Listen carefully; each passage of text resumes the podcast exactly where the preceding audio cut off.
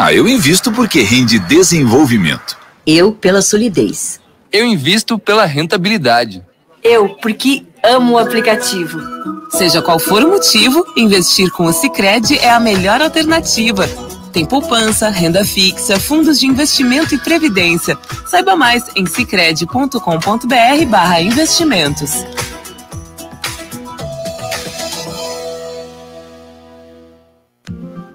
Sabe por que muitas pessoas querem se associar à CDL Santos Praia? Plano Empresarial Unimed Santos. Assessoria Jurídica Gratuita. Plano Odontológico. Sala para cursos, palestras, reuniões e salão para eventos. Barraca de praia ao lado do Canal 3, em frente ao Clube 15. Cartão exclusivo com descontos de 10 a 60% em cinemas, academias, lojas, escolas, faculdades e restaurantes. Associe sua empresa à CDL Santos Praia, um órgão em defesa do lojista. Aqui você ganha muito mais. Começa agora.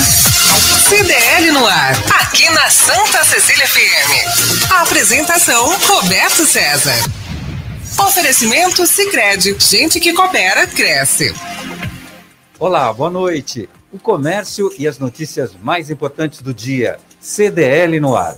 Uma realização da Câmara de Dirigentes Logista e CDL Santos Praia. CDL no ar. Assista o nosso programa no Facebook e no YouTube da CDL Santos Praia. Participe pelo WhatsApp no 99797 1077. A produção é da Giovana Carvalho, que está fazendo aniversário hoje, não é pois isso, Pois é, Lúcia? temos que falar da Giovana hoje. Quantos anos a pequena Giovana está Giovana, fazendo? acho que 22 anos. 22. Gi, manda aí se eu tiver certo ou É não. escorpião? É Dois Escorpiana. peixinhos na lagoa. escorpião. Que saudade, 22 anos. 22 é, aquela- é a- é a mulher que tem um ferrão venenoso, escorpião ou não? Ela é, viu? Ela é. De vez em quando pisa no calcanhar Giovana dela. sendo caluniada na É rádio. brava. Participação também da jornalista Lúcia Costa, hoje com a camisa dela do Do Fluminense. Fluminense. Mas que já tá, já tá dito aqui, ao Sim. vivo, que vou vir com a camisa do Santos, Causou então. controvérsia. Esclareça calma, o ouvinte calma. que ele está não com a camisa do Fluminense, ele É, está com as gente, cores é. do Fluminense. Tricolor. Até Tricolor. porque quem tá só nos ouvindo vai falar, poxa, a Lúcia que é Santista tá com a É. camisa É. do Fluminense? Não, o tricolor gente. das Laranjeiras. É tricoloira. Boa deixa, eu dar, noite, deixa eu dar Lúcia. um boa noite para vocês todos, mas hoje especialmente para nossa produtora, jornalista querida de 22 aninhos, escorpiana, um pouco brava, Senti um pouco, Giovana um pouco Carvalho. de inveja desses Nossa, 22 aninhos. Meu Deus, ela podia ser minha filha. Gi, É. um beijo para você, muita saúde, muita paz e principalmente sucesso, menina, que Outro é o que dia, importa. ela declarou aqui que nasceu em 1999. Eu falei, nossa. Meu Deus, o que, que a gente fazia em 99? 1999. hein, cara? Um ano antes do ano que o mundo ia acabar. Em 99, Roberto, eu devia estar no 16º colegial. Não Olha. tem primeiro, segundo e terceiro Mas colegial? não tem mais colegial. Então, agora a gente vai até o 16º colegial quando É. ficar velho. gente. Muito bem. Participação de Maurício Steinoff, presidente da Confederação das CDLs do Estado de São Paulo. Marcelo Marçaioli, advogado, sócio da Marçaioli Marçaioli Advogados Associados, que está pesando, acho que uns 62, 65 quilos, mais ou menos. É, as duas pernas e os dois braços dá isso. É. Depois tem que somar o tronco e a cabeça ainda. Fred Caraoglan, jornalista.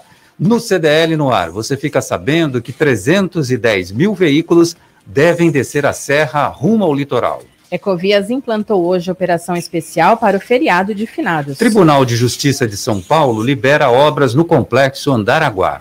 O empreendimento pode gerar até 17 mil empregos. Transportadores autônomos da Baixada Santista e Vale do Ribeira aderem à greve dos caminhoneiros e vão parar no dia 1 de novembro. A decisão foi formalizada ontem em reunião com os sindicatos e cooperativas. Conselho Nacional de Política Fazendária e estados decidem congelar o ICMS dos combustíveis. A medida vai valer do dia 1 de novembro até 31 de janeiro de 2022. Nossos analistas comentam. Bolsa Família deixa de existir após 18 anos. O último pagamento foi hoje. Governo cria o Auxílio Brasil, que deve ter o valor mínimo de 400 reais. Anvisa define protocolos sanitários para a temporada de cruzeiros que começa na segunda-feira. Passageiros precisam estar vacinados e haverá testagem diária. Uso de máscaras, ocupação máxima de 75% e distanciamento social. Navio entra em quarentena em Santos. Quatro tripulantes testaram positivo para a Covid-19. O navio da bandeira panamenha carregando, carregado com sal teve suas atividades suspensas. Itanhaém oferece curso gratuito para a formação de mecânicos de motores. As inscrições vão até 3 de novembro e o curso será realizado na Escola Móvel do Senai. E tem muito mais nesta sexta-feira, 29 de outubro de 2021. O CDL no ar já começou. Opa, aqui não funcionou? Por quê? CDL Santos Praia.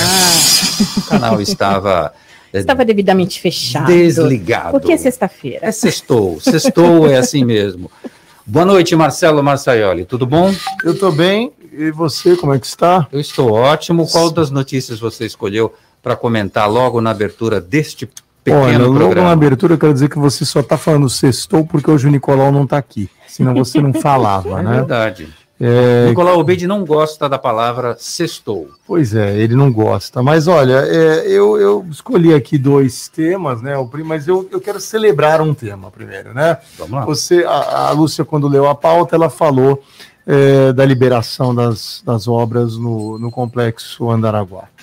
E, na verdade, eu não vou atropelar o especialista Mora, porque nós temos acesso a ele aqui. Daqui a 10 E- minutos isso, ele vai Que é o entrar. André Ursini. Mas eu estou muito feliz, especialmente por ter uma pessoa como o André Ursini à frente, eh, que é uma pessoa extremamente capaz, ah, proba, eh, trabalhadora, é um profissional do mais alto galardão. Então. ah, O que, que é galardão? ah, cara, um predicado É. para significar que ele, ele, ele, ele reúne difícil qualidades, ele É. reúne boas qualidades. Então, o André é um cara muito capaz. Eu já vi uma palestra dele sobre o complexo. É legal que ele vem explicar para o ouvinte o que que isso implica. E quando a gente fala de 17 mil empregos, Roberto, não é, não é pouca coisa, né? Numa, numa reunião, nu- nu- numa região, desculpa, com a Baixada, a gente está falando aí talvez de 2 milhões de pessoas no conjunto da obra. É, 17 mil empregos é muita coisa. Impacta muito na economia da gente e, e vem em boa hora, em boa, em excelente hora, né? Então, quero comemorar essa primeira notícia e também falei aí dos protocolos, né, para a retomada ah, dos cruzeiros. Acho muito 75, bacana. olha, 75% da ocupação completa do navio. Uhum. Haverá testagens diárias em 10% entre tripulantes e passageiros. Obriga-se, é, só vai poder é, embarcar no cruzeiro quem apresentar o passaporte da vacina, ou seja, imunização completa. Lá dentro vão querer obrigar as pessoas a usar máscara e manter o distanciamento social. Essas são algumas das regras que a Anvisa colocou para o que os cruzeiros viessem a retornassem ao Brasil. É, eu acho que as pessoas, os brasileiros estão ávidos para poder fazer algumas coisas novamente. O turismo interno já tinha aumentado muito, porque o, o turismo para o exterior estava impedido. A gente não conseguia entrar na maioria dos países. Aí, ah, rotas fixas de turismo. Claro, havia países da Europa que já podia se entrar, algumas pessoas foram para Dubai, mas os destinos mais comuns, como os Estados Unidos. Aliás, você já está falando nisso, você já foi para Dubai? Não, ainda não foi. Ainda não, ainda não foi, mas eu irei. Porque um o, no- eu o irei. nosso governador de São Paulo estava na Paraíba e perguntou para a plateia, que- eh, falando de, de Dubai, dos Emirados Árabes, falou, "E quem de vocês aqui já foi para Dubai? Como se fosse, como se fosse pegar um ônibus e ir até o É, centro como se de Santos. Para ir à, à capital, né? A É. John People, João Pessoa. É, John é. People é o nome Nutella. Aí ninguém levantou a mão. Foi Ah. constrangedor, Marcelo. Mas eu acho que ele, tá, ele teria que fazer isso como piada, né? Foi uma piadinha, gente. Foi pegadinha do Dória. Mas o pior é que não foi. Mas, eh, na verdade, as pessoas estão muito ávidas para sair. Eu acho que a grande febre aí, apesar de- dos cruzeiros, é, que a gente está falando dos cruzeiros, mas a grande febre, a grande sensação é que dia 8 de novembro os Estados Unidos reabre as portas para o Brasil também. Sim, com qualquer um vacina. pouco- Isso, e aí, aí eu, eu, eu pretendo também, eu tenho um crédito de dois anos atrás que eu preciso usar, e pretendo ir e já me formei. Então lá é muito parecido. Tá? É, é assim, se você tiver adultos vacinados, crianças não precisam estar vacinadas, mas precisam estar acompanhadas de adultos vacinados. E aí você pode obter. Hoje eu recebi essa dica de um médico. Você entra no site lá do. Você entra no SUS, né? E consegue o teu comprovante de vacinação. Agora, o que todo mundo vai precisar fazer é ter um teste para poder entrar nos Estados Unidos. Tem que ter um teste, tem que estar testado negativo três, até no máximo três dias antes. Ou seja, precisa ser teste rápido. E eu conversei, eu conversei com, com um amigo, você conheceu o Carlos Eduardo do Célula Mater, ele me explicou o seguinte: olha, é, precisa ser traduzido esse laudo. E acredite, já tem gente falsificando esse laudo. Eita. Então, eles, alguns laboratórios estão emitindo com QR Code. E você é avaliado na saída. Ou então a companhia aérea nem te deixa embarcar se você não reunir tudo. E eles já informaram que pegarão mais pesado com os países do. Eles chamam de ban travel, que estavam banidos de viagem. O Brasil está entre eles, a Europa está entre eles, né? Então, assim, eu acho que é a volta, né, Roberto? Estamos voltando a viver Sim. e os cruzeiros fazem parte disso. Fred Caraoglan, boa noite para você, tudo bom, Fred? Boa noite, Roberto César Massaioli, é, ouvintes da CDL no ar. Muito bom. O Conselho Nacional de Política Fazendária e os estados decidem congelar o ICMS dos combustíveis. A medida passa a valer a partir de 1 de novembro, na segunda-feira, e vai até o final de janeiro de 2022. O que é que isso pode representar para quem tem seus carros, motos, enfim, que precisa abastecer os veículos, Fred? Olha, olha eu, eu acho, acho que, que vai pouco vai adiantar essa mudança no, no, no, modo de cobrança do ICMS é, sobre o combustível. A gente sabe que o ICMS varia de estado para estado e eles são aplicados conforme a variação do preço do combustível de 15 dias uh, anteriores. E agora, dando essa congelada, é, pretende-se que o, que o preço do combustível não aumente nos estados.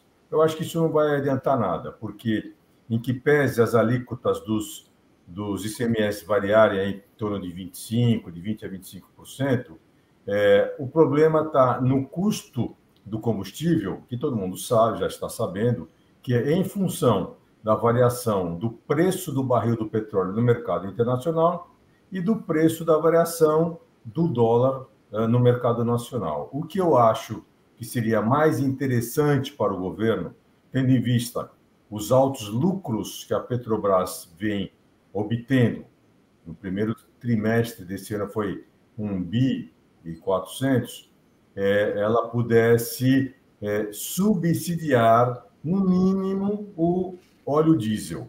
Subsidiar é uma coisa que você pode colocar, colocar por um certo período, certo prazo. Naquele prazo, o uh, combustível fica mais barato e, quem sabe, o mercado internacional pode se adequar na produção, produzindo mais cai o preço, e o dólar também é, pode diminuir. Então, o custo do combustível fica mais barato com você subsidiando. É, a Petrobras fica aí com dois reais, segundo diz o presidente, ela passaria a ficar um valor menor ou esses, essa diferença, vamos dizer hoje em torno de cinco reais, dos dois, que é o custo da produção, para os sete, que é o custo de venda ao consumidor, esses cinco reais seriam subsidiados pelo governo, pela própria Petrobras de alguma forma. Aí você teria o custo do combustível é, mais baixo na bomba. Ô Marcelo Marçaioli, essa questão de congelamento do ICMS, ou seja, se vai congelar, vai congelar no tamanho que está hoje. Ou seja, não haverá nenhum tipo de diminuição no valor que é cobrado hoje da gasolina e também não vai impedir que nenhum aumento que parta da Petrobras chegue até as bombas. Qual é a vantagem dessa medida, então, no final das contas? A vantagem é que ela me parece populista. é só, né? Entendeu? Eu não, eu não vejo muita vantagem. Eu, tô, eu, concordo com o Fred nessa. Eu acho que não chega na ponta final. No fim das contas, o que interessa para a gente que vai no posto de gasolina enchendo os tanques do carro é se vai chegar na bomba esse vai chegar na, no consumidor e não vai chegar na gente. E aí a gente está de novo entre a guerra entre estados e governo federal. O governo federal, é, no, no, fim, tem um controle maior da política de preços por causa do petróleo, porque é Petrobras. Só que É, ao mesmo tempo, ele começa a acusar, ele precisa acusar alguém desse aumento, ele acusa o ICMS. Por quê? Porque a fatia do ICMS sobre os combustíveis é grande. Mas, ao mesmo tempo, é uma das únicas coisas que sobra para os estados também, né? Porque o maior tributador, o maior arrecadador das três esferas de, de governo é disparado, mas assim, disparado longe, o governo federal. É o ente mais rico de todos. Tanto que é o melhor pagador de precatório ainda, né? Estão tentando uma PEC agora. É o melhor pagador de tudo. É, a União Federal é ótima para pagar suas dívidas. É, os governos nem tanto. São, os governos e municípios são os primos pobres, né? Então a gente, de novo, nós cidadãos comuns, nós réis mortais, nos vemos no meio desta guerra e os preços não chegam para nós em matéria diminuída, né? Lúcia Costa, a participação dos nossos ouvintes nesta sexta-feira aqui no CDL no ar. Vamos lá, vamos falar boa noite para o nosso ouvinte. Se liga no WhatsApp da Santa Cecília FM. 99797 1077. CDL no ar. Deixa eu mandar uma boa noite para o João Pedro, que está por aqui. A Josefa por aqui. Josefa, boa noite para você também. Quem está por aqui também mandando mensagem aqui para mim falando sobre a estrada é o Jefferson, dizendo que está com bastante trânsito nesse momento, lentidão, e segundo ele, na Imigrantes tem um acidente, por isso tá tudo parado por lá. Eu já olhei aqui no Twitter, dizer, inclusive. Tem, tem, duas coisas: o acidente e também a grande movimentação de, de muita pessoas. gente descendo, é. é. né? Eu olhei no Twitter, eles colocam que tem tráfego normal, normalizado nesse momento, mas enfim. É né? que o Twitter é, é lento. É, né? dá uma demorada. É. Olha, quem tá por aqui também é o João Cruz, mandando boa noite pra gente. São Ótimo Vicente. trabalho, isso. Quem tá por aqui passou. É, deixa eu achar aqui. Nicolau falando aqui boa noite pra gente. Tupã por aqui também, boa noite a todos. Cadê o Nicolau? Sextou, parabéns pela vitória do Santos, mas não sei se vai ter jeito. Que? claro que vai ter jeito. Ah, ele tá secando Tupã, mesmo. já falei, já falei. Quem tá por aqui é o Alcides Catarino também, mandando ótima noite pra gente. A Simone por aqui e a Cristina também. Muito bom. Boa noite para o Nicolau Obeide, está na audiência do programa. É, obras do complexo Andaraguá são liberadas pela Justiça. O complexo multimodal, que será instalado na Praia Grande, foi liberado pelo Tribunal de Justiça de São Paulo. Está conosco André Ursini, que é CEO do complexo Andaraguá. Boa noite, André. Boa noite, Roberto César. Boa noite a Lúcia Costa, ao Fred Carolglan, ao Marcelo Marçaioli e a todos que nos acompanham aqui no CDL no ar, Roberto. Muito bom. E, e o André, com um semblante de alegria e de felicidade, não é por menos, foi liberado ah, o empreendimento do Complexo Andaraguá. Mas a, a minha pergunta inicial é a seguinte: é definitiva essa decisão? A gente não vai ser surpreendido ali na frente com, com um retrocesso em todo esse processo, André? Olha, Roberto, o que foi julgado ontem foi o nosso recurso no Tribunal de Justiça, que é em segunda instância, né? É, do embargos que havia sido feito em setembro do ano passado. A gente tinha entrado com embargos declaratórios em cima de uma decisão do TJ de um processo de 2014, da qual o Ministério Público do Estado entrou pedindo anulação da licença prévia.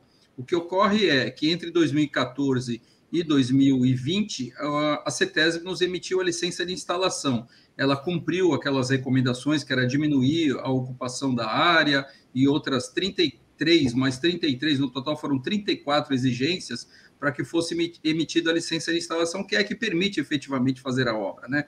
Então, ontem foi julgado improcedente aquela ação, é, os embargos do Ministério Público, os, os desembargadores entenderam que a gente estava atendendo às solicitações é, que era em relação ao espaço, tempo, ocupação da área, né, com a diminuição, e o relator deu um voto muito é, rico em detalhes, Roberto, ele chegou a citar o rio Boturoca, em Praia Grande, que é um rio que é um rio pequeno que passa é, lá no fundo do terreno do Andaraguá, dentro da área de preservação. Então, quer dizer, ele estudou muito bem os detalhes, estudou as áreas de preservação permanente, estudou as áreas de restinga, viu que o empreendimento não tem dentro do seu componente é, áreas de restinga. Então, quer dizer, foi uma decisão muito bem embasada, ele, ele foi muito consciente, mas cabe sim ao Ministério Público do Estado um recurso que pode ir para terceira instância, né, a partir de agora em Brasília, e enquanto isso, assim que publicar a sentença, o empreendimento volta a, ser, a ter a sua operação, aí, a sua construção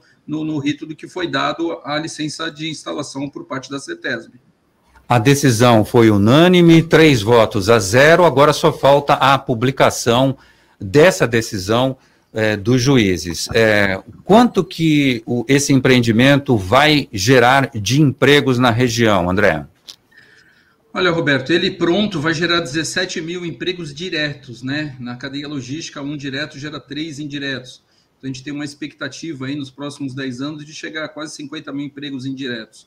Direto é, do, no empreendimento mesmo, lá diariamente, vão ser 17 mil pessoas. Durante o período de construção, em torno de 2.500, 3.000 operários, depende da fase da obra, né? E a nossa ideia é, através da Fundação Andaraguá, que a gente consiga qualificar essa mão de obra da, da construção civil para que depois ela seja aproveitada dentro do próprio complexo nas empresas que vão se instalar lá, né? Então, diretamente mesmo, são 17 mil empregos no projeto total. Eu queria que você desse um status dessa obra, o que, que já foi feito até aqui, e agora, a partir da liberação, quais serão os primeiros próximos passos? Olha, Roberto, a CETESB nos emitiu em março do ano passado a licença de instalação. Esse empreendimento é dividido em cinco fases. A primeira fase é 260 mil metros quadrados de galpões, né? E, e isso foi é, iniciado em, em, março do ano passado com um serviço de, de fauna e flora, que é resgate de fauna, resgate de germoplasma. Então, há um trabalho feito por biólogos, engenheiros ambientais, engenheiros florestais, antes de começar o empreendimento. Nós fizemos uma parte da supressão da vegetação dessa área, algo em torno de 80%, e quando iríamos iniciar a terraplanagem, houve essa decisão, esse mandado de paralisação. Nós paralisamos, continuamos lá mantendo a equipe de biólogos e engenheiros florestais, ambientais, inclusive emitindo os relatórios que a CETESB nos pediu que emitisse semestralmente e isso vem sido mantido. Então, a partir de agora, é uma retomada disso, né? começa de novo com esse trabalho dos biólogos de levantamento de fauna, o resgate de germoplasma, ele vem sendo mantido, nós temos lá dois canteiros de, de mudas que vem sendo feita a transposição, inclusive foi feita doação para algumas universidades, para questão de estudos, né? inclusive a Unicamp em Campinas veio buscar algumas mudas, e a partir de agora é assim, é restabelecer o andamento da obra, colocar uma coordenada de que começar a fazer a parte de aterro para que a gente consiga, nos próximos dois anos, entregar essa primeira fase. A segunda fase, Roberto, são mais 200 mil metros de galpão e a pista do aeródromo. A pista ficou para a segunda fase, porque naquele acordo que nós fizemos lá com a FUNAI, a comunidade indígena, lá em, no ano de 2020, comecei em fevereiro do ano passado, a gente assumiu um compromisso aí de fazer algumas, algumas compensações para a comunidade indígena antes de realizar a pista do aeródromo. Então, é, a gente acaba essa primeira fase, quando for iniciar a segunda fase, que é daqui dois anos, para a construção do aeródromo, essas compensações a gente já vai ter que ter cumprido. Então, e a cada dois anos ele vem colocando mais 200 mil metros. No total, são 1 milhão e 100 mil metros de galpões, uma torre de hotel com 260 apartamentos, uma torre de escritórios com 280 salas comerciais e um mall no térreo com 87 lojas para poder ter uma parte comercial para abastecer toda essa população que vai trabalhar ali dentro. Muito bem, vai ter um shopping então lá dentro? É, não chega a ser um shopping, Roberto, é um mall, né? Porque ele não vai ter praticamente público externo, é só para atendimento das pessoas que ali trabalham e vão circular diariamente. A gente tem uma expectativa ali de algo de mais ou menos de 30, 35 mil pessoas diariamente, o dobro da população fixa trabalhando. Então, tem que ter uma área para que tenha um café, uma farmácia, uma lavanderia. Então, essas 87 lojas, basicamente, é para poder atender essa população diária que vai estar ali dentro trabalhando. O hotel também é um hotel de negócios, é um hotel que estamos à beira da rodovia, é um hotel de passagem, classificação aí de três estrelas, quatro estrelas no máximo, então é sempre visando a parte comercial mesmo. É, o, do total do terreno, é, quanto por cento vai ser ocupado com as construções? Para o empreendimento, Roberto, são apenas 19%. Tá? É, 81% é o que sobra da área, Dentro disso tem uma RPPN, que é uma reserva particular de proteção natural, da qual a gente vai estabelecer é um parque, a gente vai resgatar aquela figura do guarda-parque, quando na nossa infância que nós víamos o desenho do Zé Colmeia, aquele guarda-parque que usa aquele chapéu, que faz as visitas guiadas, que recebe as pessoas no final de semana para poder fazer um piquenique e junto com a educação ambiental para as escolas municipais e estaduais. Então, quer dizer, toda a parte do parque vai ser preservada. Isso foi é, um dos pontos que o desembargador, na leitura do seu do seu relatório, ele falou que era de primordial importância que a CETESB e o Ministério Público continue fiscalizando o empreendimento para ver que o empreendedor realmente cumpra todas aquelas obrigações que são dentro do licenciamento ambiental, né? Então, a, a, a, gente vai criar esse parque lá, vai manter, e a ideia é que a gente consiga trazer as pessoas para conhecer ali a natureza, conhecer a parte de, da área de preservação e poder ter uma, uma integração com a família. Roberto, eu só queria fazer mais um comentário que é, é eu achei muito importante essa participação, esse questionamento do Ministério Público, porque quando a gente constrói, segundo até o próprio despacho do desembargador, esse foi um dos processos mais complexos da qual ele teve é, durante todos os seus anos de magistrado aí para poder julgar. Então, é de fundamental importância que o Ministério Público realmente fiscalize, que realmente ele fique em cima do empreendedor, em, cima da CETESB, que é o órgão licenciador ambiental, para que a gente também tenha a obrigação de fazer tudo certo e que a gente consiga, é, nessas três mãos aí, né, que é a CETESB, o Ministério Público e o empreendedor, ter todos os atendimentos ambientais necessários para que o empreendimento seja um sucesso. Que é isso que a gente sempre quis, né, que isso seja uma referência nacional em termos de licenciamento ambiental. Você falou da preservação do parque, mas eu queria saber se vai, se haverá compensação ambiental nesse projeto também. Sim, Roberto. Assim, para eh, as compensações são o seguinte: é, você ocupa 19% desta área. Dos 19% que você ocupa, você compra dentro do Parque do Estado. Nós temos a, a, a, obrigação de adquirir uma área equivalente a esta área que nós estamos ocupando dentro do Parque Estadual da Serra do Mar para doar ao governo do Estado.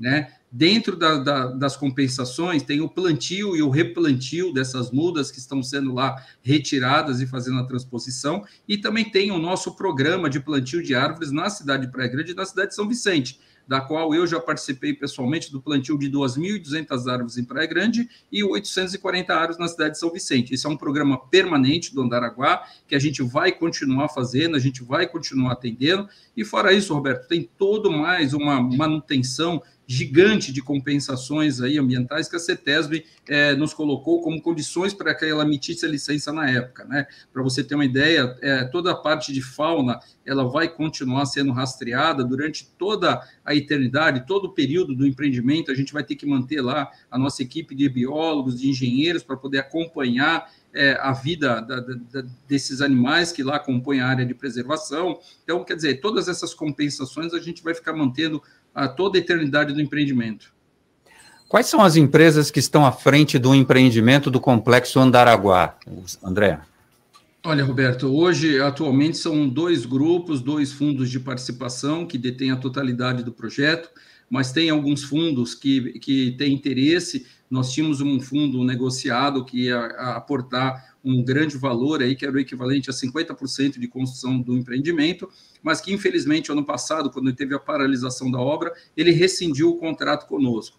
Mas nós já temos mais dois fundos negociando, inclusive um deles já retoma na quarta-feira é, que vem, às 14 horas, uma nova negociação conosco, e o outro na, na próxima semana. Então, é, devemos ter pulverizado esse investimento aí em alguns fundos de participação, mas atualmente são dois fundos que compõem a totalidade do projeto. É o Grupo Sonda, né? É um deles.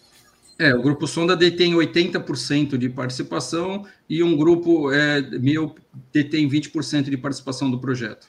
Muito bem. Tem pergunta do ouvinte, Lúcia Costa? Tem, tem pergunta assim do Henrique, ele está dizendo boa noite a todos. Uh, André, esse aeródromo do complexo não vai impactar a região em termos de ruído?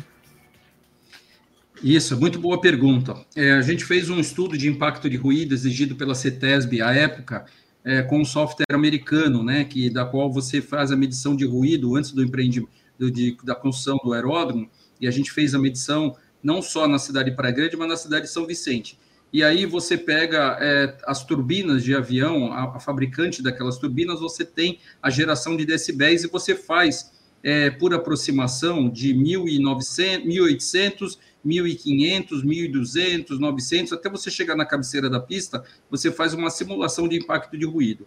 O ruído que o Andaraguá iria produzir é, nessas áreas que não estão dentro do, do, da massa urbana da cidade de Praia Grande, nem da massa urbana da cidade de São Vicente, quando eu digo massa urbana é área de ocupação, seria de no máximo nove minutos por dia, porque a gente tem que lembrar que esse aeroporto, esse aeródromo, né, ele não é de uso comercial, ele não vai ter o uso de passageiros, ele pode fazer aviação geral, que é tudo menos aviação comercial, aviões de carga, manutenção de aeronaves, é, tudo isso a gente pode fazer. O que a gente não pode fazer é ter uma linha, por exemplo, vendendo passagem Praia Grande, Belo Horizonte, Praia Grande Rio de Janeiro. E isso não pode porque é um empreendimento privado. A gente não tem a exploração comercial de linhas comerciais dentro dele. Mas para o futuro, se pensa em uma abertura para voos comerciais ou isso está fora de cogitação?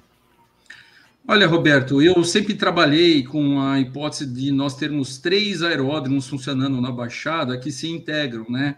O Andaraguá, pela sua característica, pela sua localização estratégica, pelo tamanho da pista, 2.600 metros a nível do mar, é, e com uma resistência de piso, que é um, um item técnico chamado PCN, de 65, é, a gente recebe aviões de grande porte com muito peso. A base aérea do Guarujá é uma pista menor, com 1.590 metros, 30 metros de largura e com um PCN de 35, então ele poderia receber aviões de passageiro.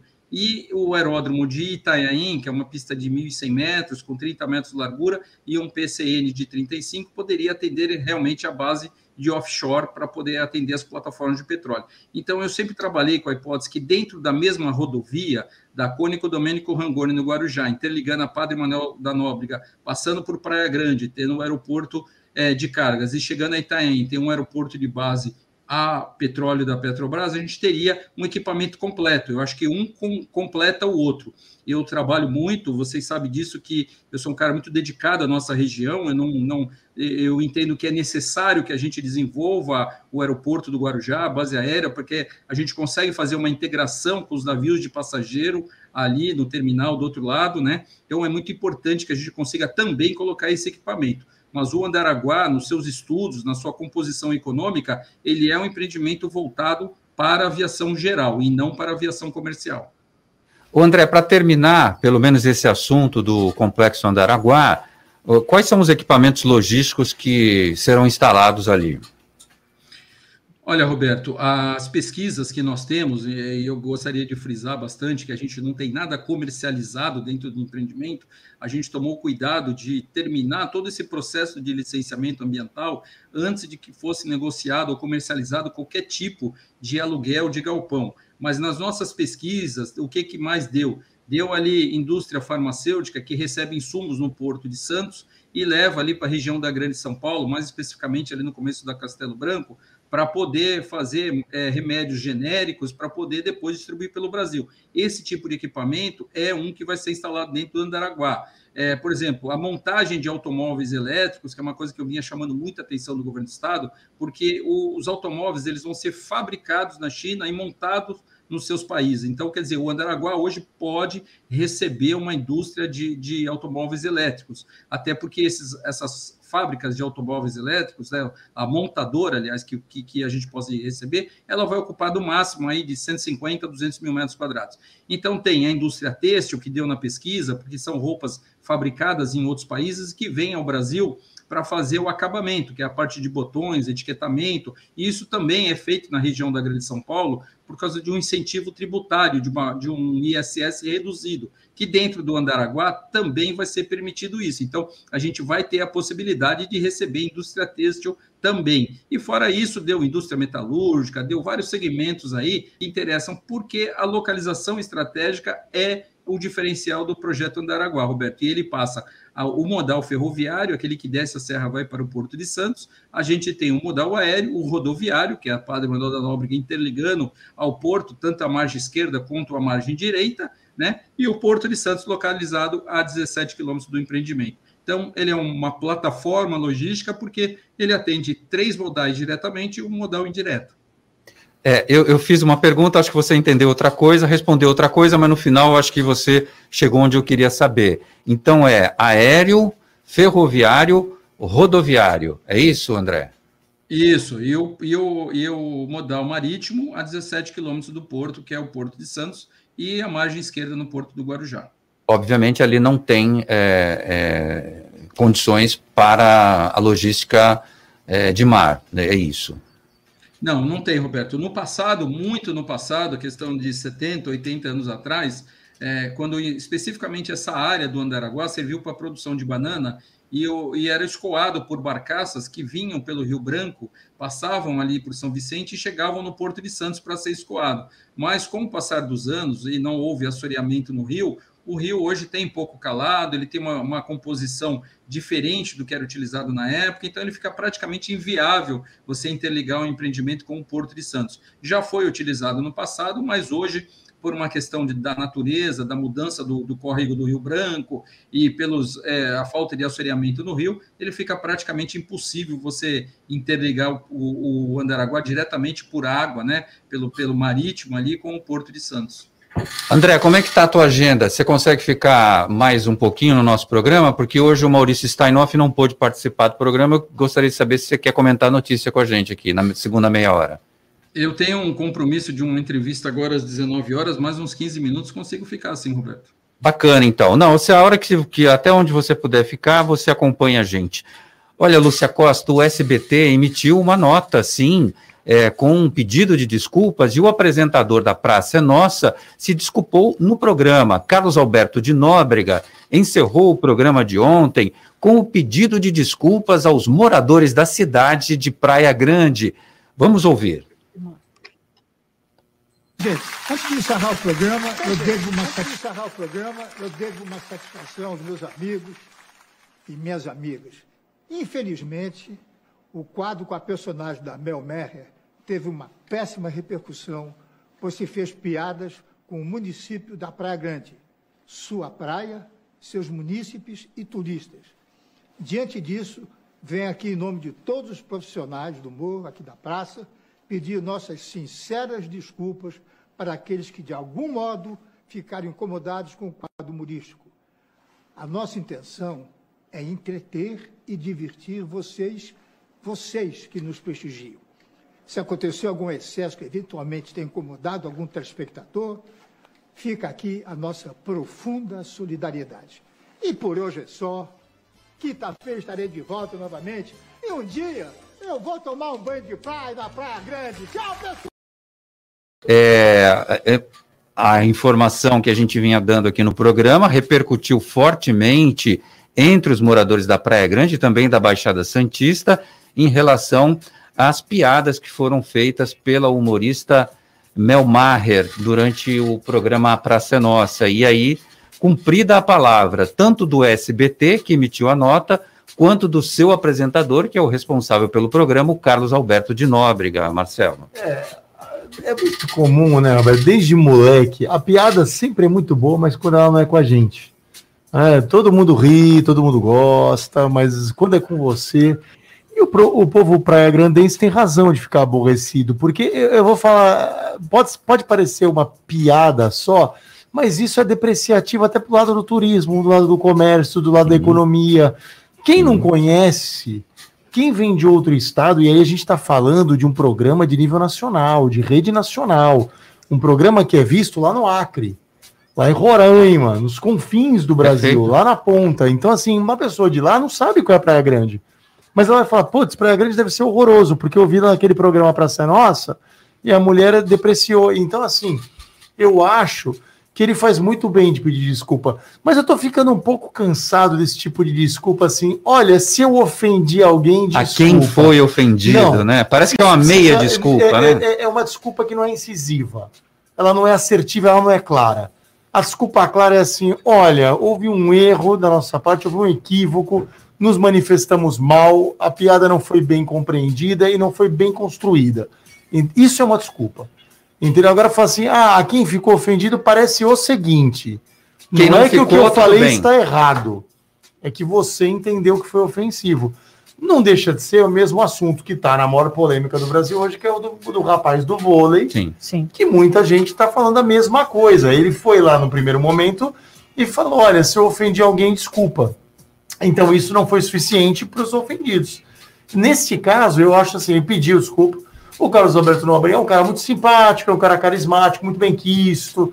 Agora, eu, a piada foi infeliz e a gente tem que lembrar que depois essa moça fez um outro comentário em cima da piada dela quando começaram a atacá-la.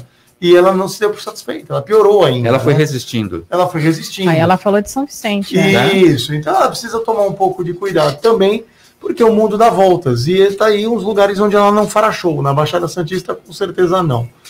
Fred Caralglan, como é que você acompanhou toda essa polêmica em torno do programa e também das coisas que foram ditas à cidade de Praia Grande? Eu vou repetir mais uma vez aqui que a Prefeitura de Praia Grande se manifestou de uma forma que eu achei muito inteligente, fazendo referências a uma Praia Grande que não existe mais e que as pessoas da produção do programa desconheciam. Será que o Fred está ouvindo a gente? Estou ouvindo, estou ouvindo. Achei que você fosse colocar a nota da, da Prefeitura da Praia Grande, desculpe. Não, a, a gente já divulgou aqui, é, inclusive foi feito um convite para que a produção do programa viesse à Praia Grande conhecer a, a Praia Grande 2021, vamos dizer assim. Olha, infelizmente, de forma errada, a moça, que eu não vou mencionar o nome dela, atingiu o objetivo, ficou famosa. Não sei se pejorativamente ou não, mas alguém conhecia essa moça aí? Essa famosa? Ela ficou famosa. É, talvez alguns lugares ela tenha, alguém tenha gostado de ela ter falado mal da Praia Grande, como já falou de São Vicente. É, infelizmente, é, foi inapropriada a forma pejorativa como ela é, se referiu a uma cidade. Poderia inventar uma cidade hipotética para poder angariar as risadas que ela pretendia que as pessoas dessem. Não precisava, ela podia inventar um qualquer lugar, uma cidade fictícia, mas não, ela foi usar a Praia Grande, como usou São Vicente, na, na outra passagem que ela teve por Praia Grande, ela já foi a Praia Grande ganhar dinheiro falando mal de São Vicente. E agora ela também está trabalhando numa rede nacional, como Marcelo bem contextualizou, que é, foi trabalhar e foi ganhar dinheiro. Então ela foi falar mal desta vez da Praia Grande. É, também não vou dizer que existe um pouco de exagero, existe um pouco é, da, vamos dizer, da duplicação, da reverberação da forma que ela se, se expressou. Ela errou, pediu desculpa de uma forma muito não querendo se desculpar, porque ela usou. Aí você deu uma complexada total aí, hein, Fred, para dar a tua explicação, hein? Me fiquei confuso agora. Você, não, não, assim, é que eu quis dizer que a, a rede social ela amplia muito a discussão que poderia ser menor. É isso que eu quis dizer. Ela amplificou o, o, discurso da menina. A menina foi lá, falou, esteve na Praia Grande e falou mal da Praia Grande, da, de São Vicente, e em rede nacional falou mal uh, da Praia Grande. Isso aí reverberou na, na, rede social de uma forma muito grande, muito gigante. Então, assim, Roberto César, não é que eu queira ser purista, mas eu acho que ela errou a forma. Eu falei, deveria ter usado uma, uma cidade fictícia, mas se você for pegar aquele pessoal de antigamente, que era todo mundo politicamente incorreto, um José Vasconcelos, um Costinha, um Juca Chaves, esses caras nunca teriam sido artistas. Eles foram, na época deles, no plano deles. Hoje eles têm que mudar a forma de fazer piada e de sobreviver. E essa moça aí, infelizmente, ela quis fazer uma coisa errada e fez. E deu no que deu. E ela ficou famosa. Deve ter tido várias curtidas aí na, nas redes sociais dela. Ela ficou famosa instantaneamente, porque reverberou muito forte, muito rápido.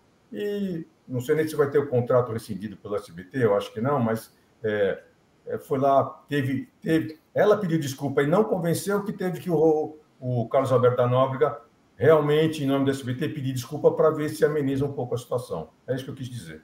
É, foi a própria direção do SBT que exigiu que houvesse essa retratação, é, não somente por parte da emissora, mas também pelo apresentador. Até porque a, as piadas, elas passam por uma pauta, né, Roberto? Elas passam por uma edição antes, elas passam por um supervisor, elas não podem ir a público de maneira indiscriminada. O, o piadista, o humorista, ele pode até levar o material dele, mas isso passa por alguém. Eu acho que a grande mancada aí, Fred, é que é um programa de rede nacional.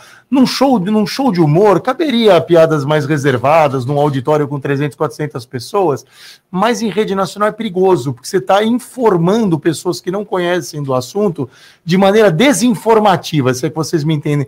Vou dar um exemplo comparativo legal. O Roberto, como trabalha em rádio há muitos anos, vai lembrar muito bem.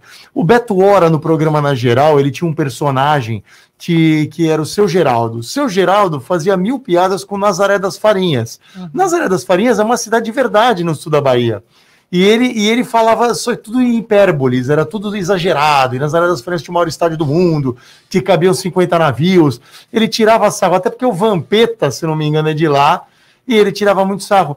Só que era um sarro saudável esta moça ela acabou associando esgoto à cidade de Praia Grande. O negócio foi horroroso. Agora, o Fred lembrou de um negócio que eu falo muito até. Os trapalhões hoje em dia, Fred, seriam presos. Eles estavam na cadeia hoje, porque as piadas, cada um deles fazia bullying com uma coisa diferente, né? Então você tinha um bullying racial, tinha um bullying da opção sexual, tinha um bullying do tamanho do careca, tinha um bullying do alcoolismo, os trapalhões hoje, Roberto, eles seriam assim impedidos de falar na televisão. Por quê? Porque a televisão é aberta, a televisão é em rede nacional. Não é um show privado ali, né? A TV aberta, o nome já fala, é TV aberta. Mas eu acho que aí Praia Grande merece mais, né? Praia Grande é uma cidade que despontou nos últimos anos, boas administrações, a cidade está bonita, conheço muita gente, muitos amigos, alunos de faculdade e que Praia Grande seja maior do que esse episódio. Olhe para trás e simplesmente ignore. Bom, eu quero passar também pelo cidadão praia grandense, André Ursini, para a gente encerrar definitivamente esse assunto, ao menos aqui no programa, André. É isso, Roberto. Cidadão praia grandense com muito orgulho, né? Recebi o título por serviços prestados à, à cidade, à comunidade, e eu digo o seguinte: é, Praia Grande é uma cidade que orgulha não só a mim, mas a toda a sua população, porque tem 22 quilômetros e meio de praias belíssimas, tem uma vegetação de natureza até com cachoeiras ali como a do Melvi. Então, para quem conhece Praia Grande, para quem conhece é, as suas belezas naturais, não pode fazer esse tipo de brincadeira. Logicamente que a gente entende que o humor é, ele foi e é pautado há muitos anos em cima de algum tipo de deboche, mas agrediu de uma forma muito feia uma cidade que teve um resgate, ela teve uma história de resgate ela não é a mesma Praia Grande de 40 anos atrás. Quem vai à Praia Grande se surpreende, quem vai à Praia Grande é, se vê toda uma transformação no sistema viário, nos tipos de construção, nos imóveis que lá ocupam. Então, quer dizer, a Praia Grande ela conseguiu resgatar aquela imagem que ela teve no passado, como o Cubatão resgatou a imagem da poluição que tinha quando eu era criança e conseguiu é, é acabar com essa mistificação de que era a cidade mais poluída do mundo. E Praia Grande fez isso Hoje me perguntaram qual é o nome que eu daria, a definição que eu daria para a cidade de Praia Grande. Eu diria o seguinte: quem vai à Praia Grande fica feliz, porque tem uma praia com uma qualidade muito boa, restaurantes maravilhosos, um shopping com um atendimento excelente, que o nosso colega Martinho Polido está lá à frente todos os dias. Então, ela tem uma infraestrutura que os turistas saem da Praia Grande muito feliz. Eu sei porque é a quarta cidade do Brasil mais visitada, atrás apenas do Rio de Janeiro, São Paulo e Florianópolis. Isso dito pela Embratur, não é pelo André, não, Roberto. Então, assim, é uma cidade que teve uma transformação. E esse tipo de agressão, logicamente, que o cidadão, assim como eu, acaba não gostando, mas Praia Grande é muito maior do que isso que ela comentou. E sem falar, não é, André, é, a infinidade de empresas e bandeiras e marcas consagradas que estão se estabelecendo na cidade num grande movimento de parceria que vem sendo construído é, com o prefeito Alberto Mourão há, há, décadas ali na cidade. Todo mundo quer. É, tem, tem empresas importantes e, e de tamanho, de porte grande, que estão na Praia Grande e não estão em nenhuma outra cidade aqui da Baixada Santista. André Ursini... Tem, um, tem uma razão, Roberto, por isso. Se você pegar as, a, a Baixada de Piruíbe a Bertioga, você tem 135 quilômetros de extensão. E Praia Grande está bem no meio, ela tem 65 quilômetros para cada lado. Então, ela tem uma localização geográfica privilegiada dos nove municípios da Baixada e também uma localização privilegiada na geografia brasileira, até porque os três cabos que dão a volta no mundo, no globo terrestre de internet, entram por Praia Grande. O último foi instalado pelo Google no ano de 2018 né, saiu de Cabo Canaveral, veio a Praia Grande e Praia Grande vai para Montevidéu, do Uruguai. Então, Praia Grande tem essa localização geográfica privilegiada, é uma cidade que soube aproveitar isso muito bem, ela cresce a cada dia, recebe empresas novas todos os dias, gera novos empregos e tem um crescimento acima da média. Então, agradecer você a oportunidade. Infelizmente, tenho que deixar. Você sabe o quanto eu gosto de fazer programa com você, com a Lúcia Costa, com a Giovana. Um abraço para o meu amigo Marcelo, para o Fred Caroblan, que faz tempo que a gente não se encontra pessoalmente. E, Roberto, fique com todos, todos com Deus aí. Muito obrigado pela oportunidade. Parabéns, André Ursini. Você sabe que a gente estava numa torcida imensa em relação ao seu projeto, especialmente você que sempre representou aí é, muito bem esse projeto do Complexo Andaraguá. Fiquei muito feliz com a notícia. Quantos anos que já vem capengando essa história, André? Roberto, eu comecei em 2005, lá atrás, né? Então você imagina, se Praia Grande escutou uma piada, você imagina quantas eu escutei. Isso não vai acontecer. 16 anos, foi em, foi em 2005. Quase a idade da Giovana. Tá certo. Obrigado, André. Um abraço para você. Obrigado, um abraço. Posso aproveitar? Claro, aproveita rápido, porque o nosso tempo hoje está. É isso aí, é só para falar, só para falar que eu apre, é, apreciei uma apresentação do André Ursini sobre o projeto Andaraguá, na Associação dos Engenheiros, há uns dois anos atrás, coisa maravilhosa. Meus parabéns para todo o grupo que está envolvido nesse projeto. Muito obrigado, bom. Obrigado, Fred. Valeu, obrigado, André Ursini, por ter ficado mais um Tchau, pouquinho. Obrigado. Lúcia Costa, vamos em frente. Vamos lá. Dicas CDL no ar. Alta rotação. Com o Christian Sérgio, ele que sabe tudo do ramo automobilístico. Boa noite, Christian. Boa noite, Roberto, os amigos da bancada e aos ouvintes do CDL. Hoje, na verdade, meu comentário é mais um puxão de orelha. Volta e meia, ouvimos falar de atropelamento seguido de fuga do motorista. Sabemos que há motoristas responsáveis, por isso eu não estou generalizando, mas estou falando para aqueles que não são. É, seja o motorista uma pessoa famosa ou anônima, nesses casos a conduta costuma ser a mesma. O motorista atropela, foge e quando se apresenta, isso só alguns dias depois, e normalmente já acompanhado do seu advogado, ele diz que não parou porque teve medo de ser inchado e temeu pela sua integridade física. Balela. Não, não, não entendo muito de leis, mas a gente imagina que essa manobra é uma manobra jurídica para que ele não se, para que não descubra que ele, que ele bebeu, ou seja, que estava dirigindo embriagado, porque não existe exame que detecte o álcool depois de alguns dias. E também fugir do flagrante, ou seja, não vai preso. Moral da história: o cidadão responde pelo processo em liberdade e não prestou socorro e nem sabe se realmente matou alguém. Então eu acredito que já passou da hora das autoridades competentes pensarem em uma forma de punir com rigor da lei esse tipo de motorista. Usar essa fuga como um agravante no crime de trânsito, por exemplo. Assim como se recusar a fazer o teste do bafômetro para evitar a autoincriminação. A fuga do local do acidente também deve ser vista dessa forma. Eu penso assim. E vocês, o que acham? Fica aqui o meu puxão de orelha. Um abraço a todos e até o próximo. Esse é o Christian Sérgio. Amanhã tem programa do Christian a partir das nove da manhã aqui na Santa Cecília FM. Baixe o aplicativo CDL Santos Praia, disponível nas plataformas iOS e Android. E acompanhe ao vivo o CDL no ar. Top Games, 29 anos de tradição e credibilidade no Gonzaga. Na Top Games você encontra a maior variedade de brinquedos e videogames da região.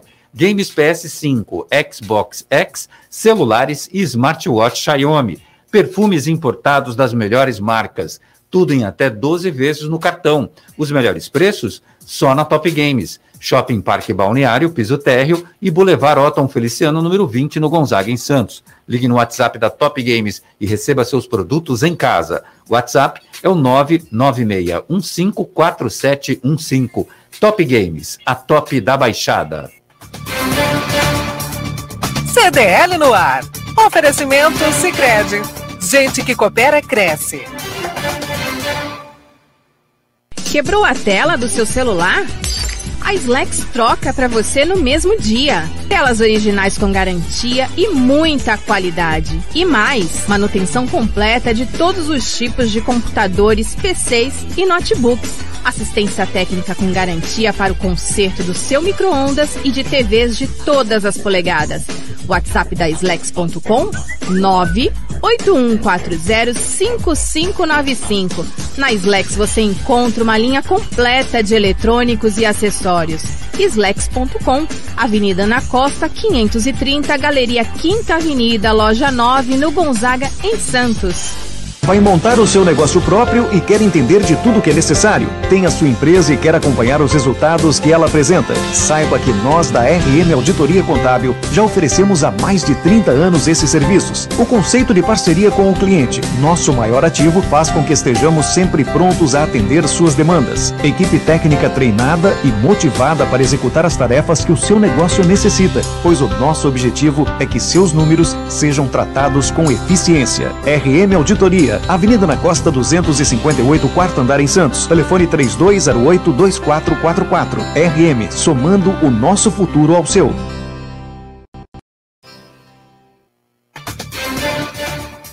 CDL no ar. Oferecimento Sicredi. Gente que coopera cresce. Estamos de volta aqui no CDL no ar. Olha, Fernando de Noronha hoje flexibilizou o uso de máscaras em ambientes abertos. Na Baixada Santista, as casas noturnas voltam a funcionar a partir de novembro. Lúcia Costa, vamos fazer a, a, o encerramento do programa com a participação dos nossos ouvintes, Lúcia? Vamos sim. Olha, o Tupan está dizendo o seguinte: o personagem Seu Geraldo do Beto Hora até hoje faz menção a Nazaré das Ai, Farinhas, legal. ele colocando é. aqui. É. O João, parabéns, que uh, engraçado, a Baixada Santista é a praia dos paulistas. Me desculpa, são todos farofeiros. Resumindo, é isso, ele colocou aqui. É, depois a, a, Mel tentou dizer que era o povo de São Paulo, mas ela, cada resposta que ela dava, ela se enrolava mais. Olha, como eu sempre falo, se você falou uma besteira, fica naquilo, não tenta Ou pede desculpa não. logo de uma vez, é. né? Vamos lá, o Marcos está por aqui. Marcos, boa noite. Fala, Marcão. Boa noite, Marcos aqui falando. Um rápido comentário sobre o que aconteceu no SBT. Quando a moça fez aquelas piadas infelizes, o Carlos Alberto de Nóbrega estava rindo junto. Em nenhum momento ele, ele não deixou de se divertir com o que ela estava falando. E eu vi um vídeo dela falando que ela se desculpa com a população, mas não se desculpa com o prefeito, não se desculpa com os vereadores, porque ela conhece tudo uma corja. Quer dizer, mais um momento infeliz da parte dela. E quando ela gravou, acho que um DVD na Praia Grande, ela falou mal do povo de São Vicente. Falou mal de São Vicente, quer dizer, é uma profunda infeliz essa cidadã aí. Um abraço. Eita, nós. Ô, Roberto, estamos corrido aqui, que já acabou. acabou. Dá tempo de colocar mais uma ou não? Tem, tem um minutinho ainda. Vamos lá, rapidinho. Vai. Boa noite, CDL, Roberto, Lúcia. Ô, Roberto, não é que eu falo demais da conta, não, seu moço. Você vai até perdoando aí é que é tanto problema na cidade, tanto absurdo que eu vejo na cidade, que eu tenho que falar. Eu perco as estribeiras mesmo, que me tira do sério. É agora aquele Calma. mesmo cruzamento que eu falei pro Fifi, na Conselheiro Neves e Francisco Glicério. Um monte de CT ali só anotando placa, ninguém faz nada ali com aquele trânsito. É. Entendeu? Então aí você tira a gente do sério, não tem como não. Tá, você calma, fica calma. E você vai ficar mais irritado ainda, porque quando meu quer ter o Palmeiras no clássico, aí o bicho vai pegar. É, ó. Então fique com Deus aí, uma boa noite. Beleza. É que no rádio a gente tem uma dinâmica que o importante é passa o recado em no máximo 20 segundos, já tá bom demais, a gente já entende, já reverbera, já pergunta, já discute. E um grande abraço para você, um ótimo final de semana. Tchau, Lúcia. Tchau, até segunda-feira, se Deus quiser. Tchau, Fred Caralglan, obrigado pela sua presença. Tchau, Marcelo Marçaioli. A você, ouvinte do CDL no ar, muito obrigado pela audiência que só cresce a cada dia. Bom final de semana, a gente está de volta na segunda às seis. Você ouviu?